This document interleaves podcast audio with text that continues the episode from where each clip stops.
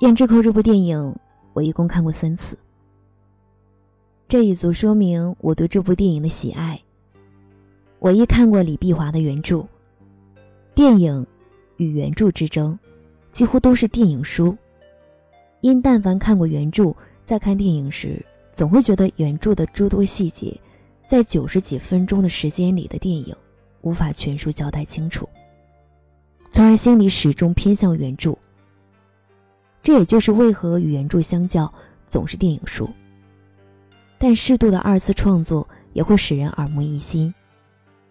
影片中有两个场景是原著里没有或者是不同的，可我却觉得是本片最精彩的两处，是以导演的设计是成功的。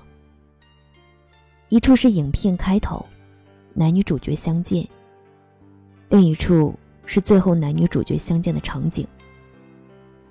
而这两处场景均配以梅艳芳的声音，初见是唱戏，而后是歌声，让人念念不忘。胭脂扣，仅听名字便让人感觉色彩十分浓郁，而整部电影里始终充斥着玫瑰色的音韵。这是一个关于妓女与嫖客的爱情故事。妓女与嫖客，当你在口中念叨了这五个字之时。一定十分不屑。这样的两个人能产生爱情吗？不过是各自逢场作戏，各取所需罢了。一个付出身体，一个付出金钱，你情我愿，本就是一桩生意。若其中掺杂着爱情，必无好的结果。女主角由梅艳芳饰演，名曰如花。貌美如花之意。男主角由张国荣扮演。南北行大户阔公子陈振邦，十二少。十二少与如花初次相见是在青楼。梅艳芳并非林青霞或者是王祖贤那种让人一眼便惊艳的女人，她并不漂亮，甚至有些男人像。但无可否认的是，她在这部戏中所显示出的女人味。无人能及。如花是风情万种，可脸上始终带着一丝哀愁的女子。看着看着，你就觉得她是当之无愧的头牌花魁。这就是梅艳芳的个人魅力所在。故而，当十二少转身看着眼前的女扮男装正唱戏的她，他惊艳于世间怎有如此的美人。他再也走不动路，久久矗立在门口望着他。一直望着他，他的狐朋狗友纷纷嘲笑他，整个人都傻了，怎能不傻？貌似俊男，声若天籁，此女子人间难得几回见。他十二少什么女人没有见过？风情万种的，清纯可人的，端庄大方的，还不尽数收入怀中。但这个女人以一身男装出现在他的面前。一开场就将那些浓妆艳抹、妖娆多姿的女人抛出十万八千里之远。年轻的男人喜欢什么，追求什么，无非就是新鲜。他就好似众多红牡丹之中的一朵白牡丹，任那红牡丹再多、再艳、再嫩，还是一眼便看见独特的他。纵使颜色普通，却无法自拔的被吸引。何况他并不普通，谁人不欲将其摘下收入囊中？爱她吗？并不，不过是与众不同而已。想得到与爱是两码事儿。转眼如花又换旗袍出现在众人面前，举手投足间无不透露着妩媚。十二少的眼睛离不开如花，目不转睛地望着她，而如花呢？却完全不将十二少放在眼里，连一个正眼都不曾瞧过十二少。寻常的庸脂俗粉，使尽浑身解数，只为博君一笑。但他如花不，他清高如高傲的舞者，始终仰着头，对任何人不屑一顾。管你是十二少或是十三少，反倒是十二少卑微的去讨好他，讨好一个妓女。最喜欢十二少无赖的样子，他剥橘子时说：“总是喂母亲吃。”如花问他：“要不要喂姐姐吃呀？”他一脸无辜的说：“没姐姐，也没有老婆。”如花又问：“要不要喂妹妹吃呀？”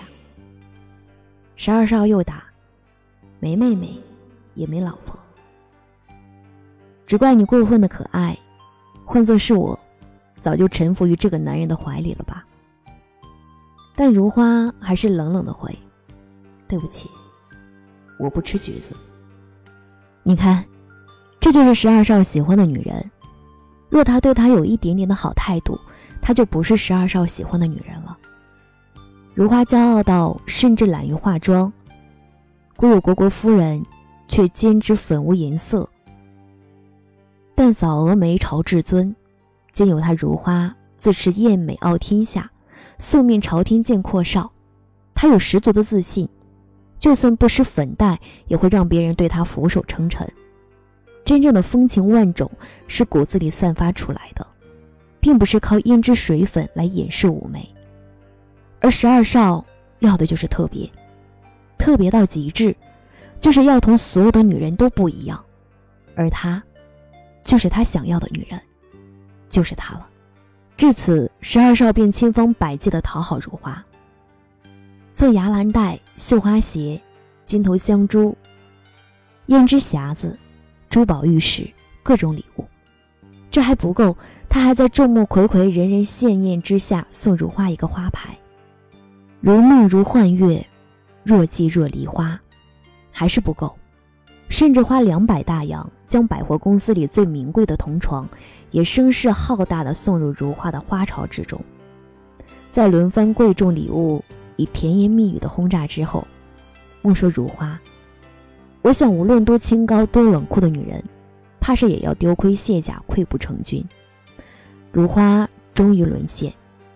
世上女人多爱收礼物，并非定要价值不菲，就算是小至两位数价格的礼物，只要男人送。便会喜欢，当然礼物亦不要太过离谱，有礼物收自然高兴。女人的高兴一半是礼物本身所带来的，另一半则是男人的诚意。从此，十二少与如花整日在这同床上温存与缠绵，再也不管人间事儿。他们两人在一起，就是最真实的事情。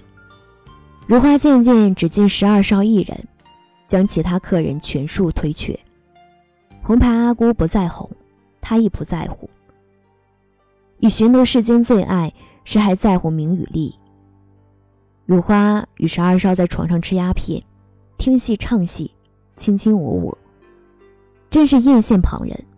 对于如花来说，最美好的时光莫过于这段时光。这之前与之后的岁月，除了寂寞，还是寂寞。十二少自然不仅仅是玩弄如花而已。他是真心爱如花的，甚至想要娶她为妻，但他终究是太天真，天真到以为父母会让他娶一个烟花之地的风月女子。如花也天真，纵使他从不奢望做正事，只希冀能够做一个小妾，有一屋檐遮风挡雨，有一疼爱自己的男人，便已足够。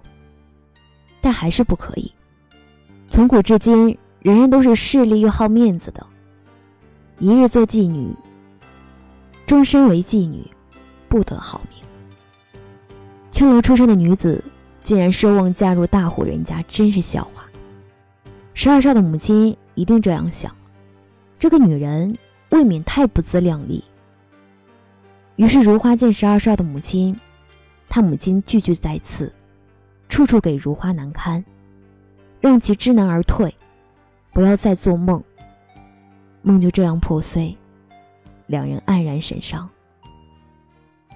终于做出决定，十二少心甘情愿的为了如花离家而去，在外重新找新屋子与如花一起住。离开父母的十二少还有什么呢？他身无分文，又用什么来养活自己与如花呢？他活着二十四年。除去花钱，什么也不会；挣钱，实在是可笑。他一出生便从不缺钱，又怎懂得如何挣钱？那便只有如花重出江湖了。他又重新接客，以此来给十二少买新衣裳、买鸦片，维持生计。世间女子太多一样，但凡爱上某个人，便全心全意的待对方好，恨不得将心掏出来以示诚意，将自己的一切全数的交给对方，只要对方的一个微笑，便觉得一切都值得。女人总是最真心，也最傻。但十二少也失声了不少，为了如花与父母断绝来往，甚至去学唱戏。做下九流的戏子，替师傅端茶倒水，在台上甘愿做一个小配角。莫说是家财万贯、从小衣食无忧的十二少，换作是我一个普通家庭但从小受宠的女人，亦做不到如此的卑微，如此的低声下气。可他十二少忍辱负重，只望有朝一日能成名角，这样便再也不必为衣食担忧。但命运始终不垂怜他们。十二少一直未曾大红，于是他绝望透顶，索性整日的躺在床上吸食鸦片，在如梦如幻里，再也没有痛苦，在若即若离里，只有如花与他两人。十二少不再是以前的十二少，此时的他并没有多少钱，但他仍不忘给如花买礼物。浪漫的人，哪怕身处逆境，仍然是浪漫的。那些说所谓浪漫是需要花钱的，不过是借口罢了。我想当十二少在地摊上看见这个精致的胭脂扣时，脑海中定是浮现了如花的美貌。于是他小心翼翼地将这个胭脂扣从地上拾起，左瞧右瞧地把弄着，心想如花一定会喜欢。念及此处。便心生笑意，向摊主询问价钱，而后将其买下送给如花。在十二少送如花的所有礼物之中，如花最爱的这个胭脂扣，因为它是患难之中的那一抹红色之光，是绝望中的一丝希望，它是最不值钱的礼物，又是最宝贵的真心。它是两个真心的容纳所，是两个人相爱的证据。他太喜欢它了。行至山重水尽处，他们想殉情，或者说如花想殉情。这个女人的爱情太过激烈，她的爱情观是若生不能在一起，便死在一起。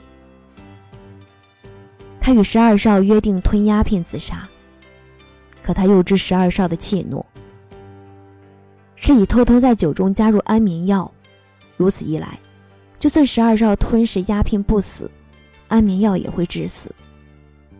如花这预谋已久的陷阱，只等十二少来跳。十二少的确有所迟疑，但最终还是吃下鸦片。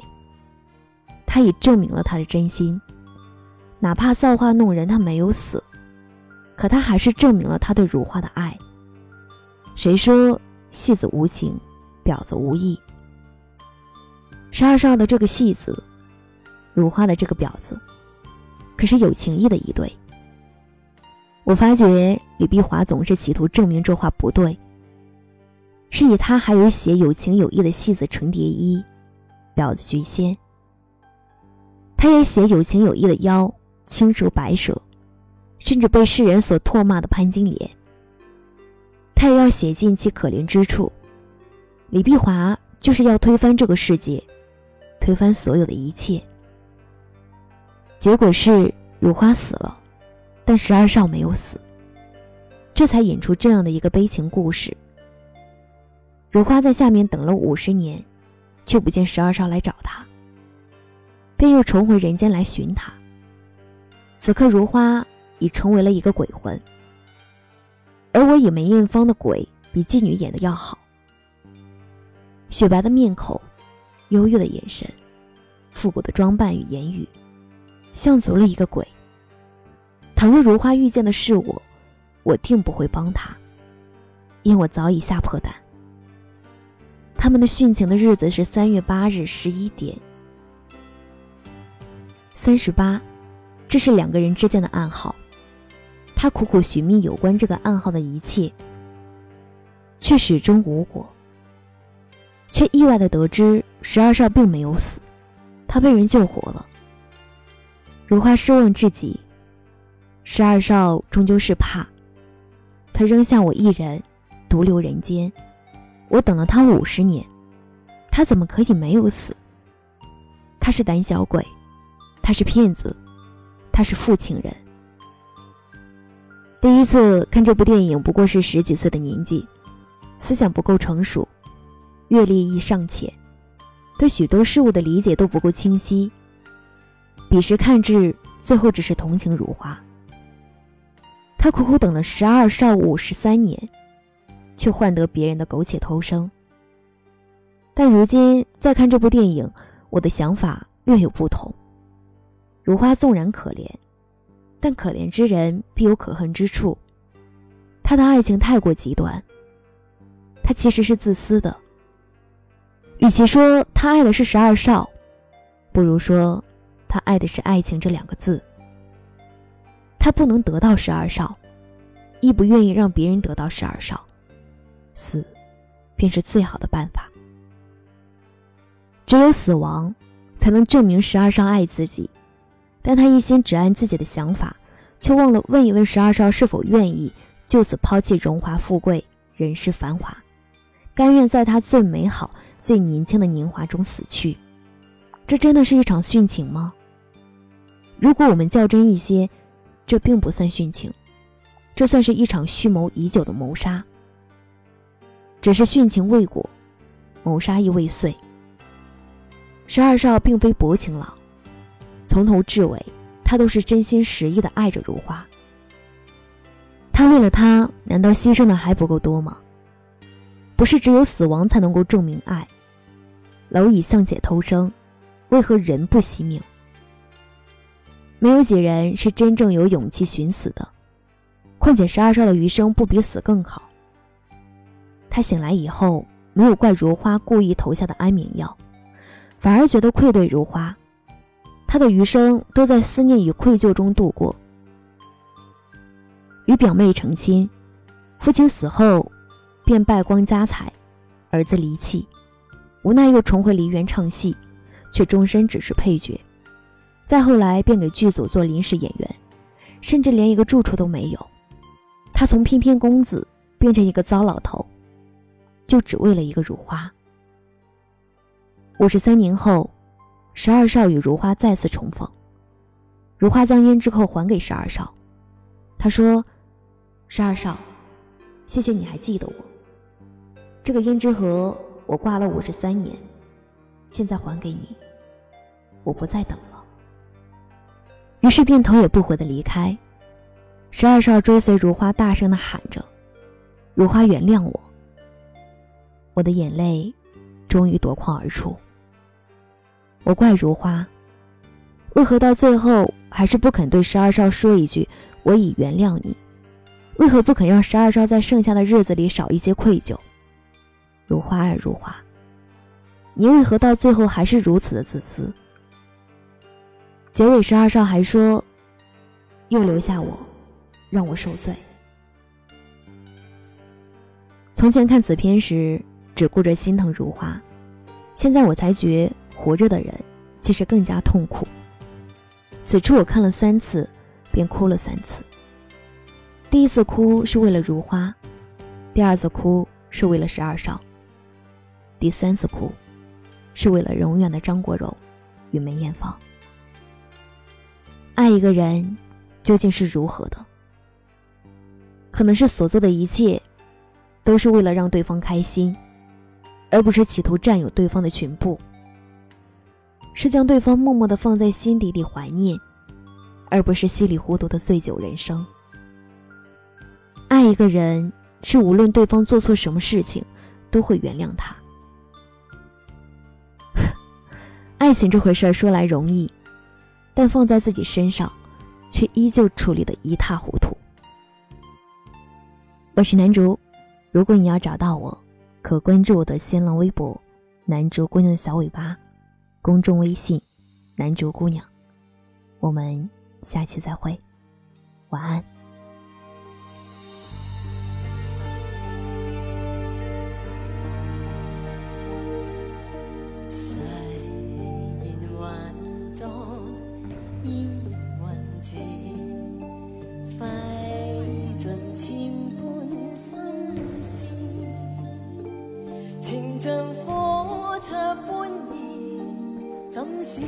一生一世，延续不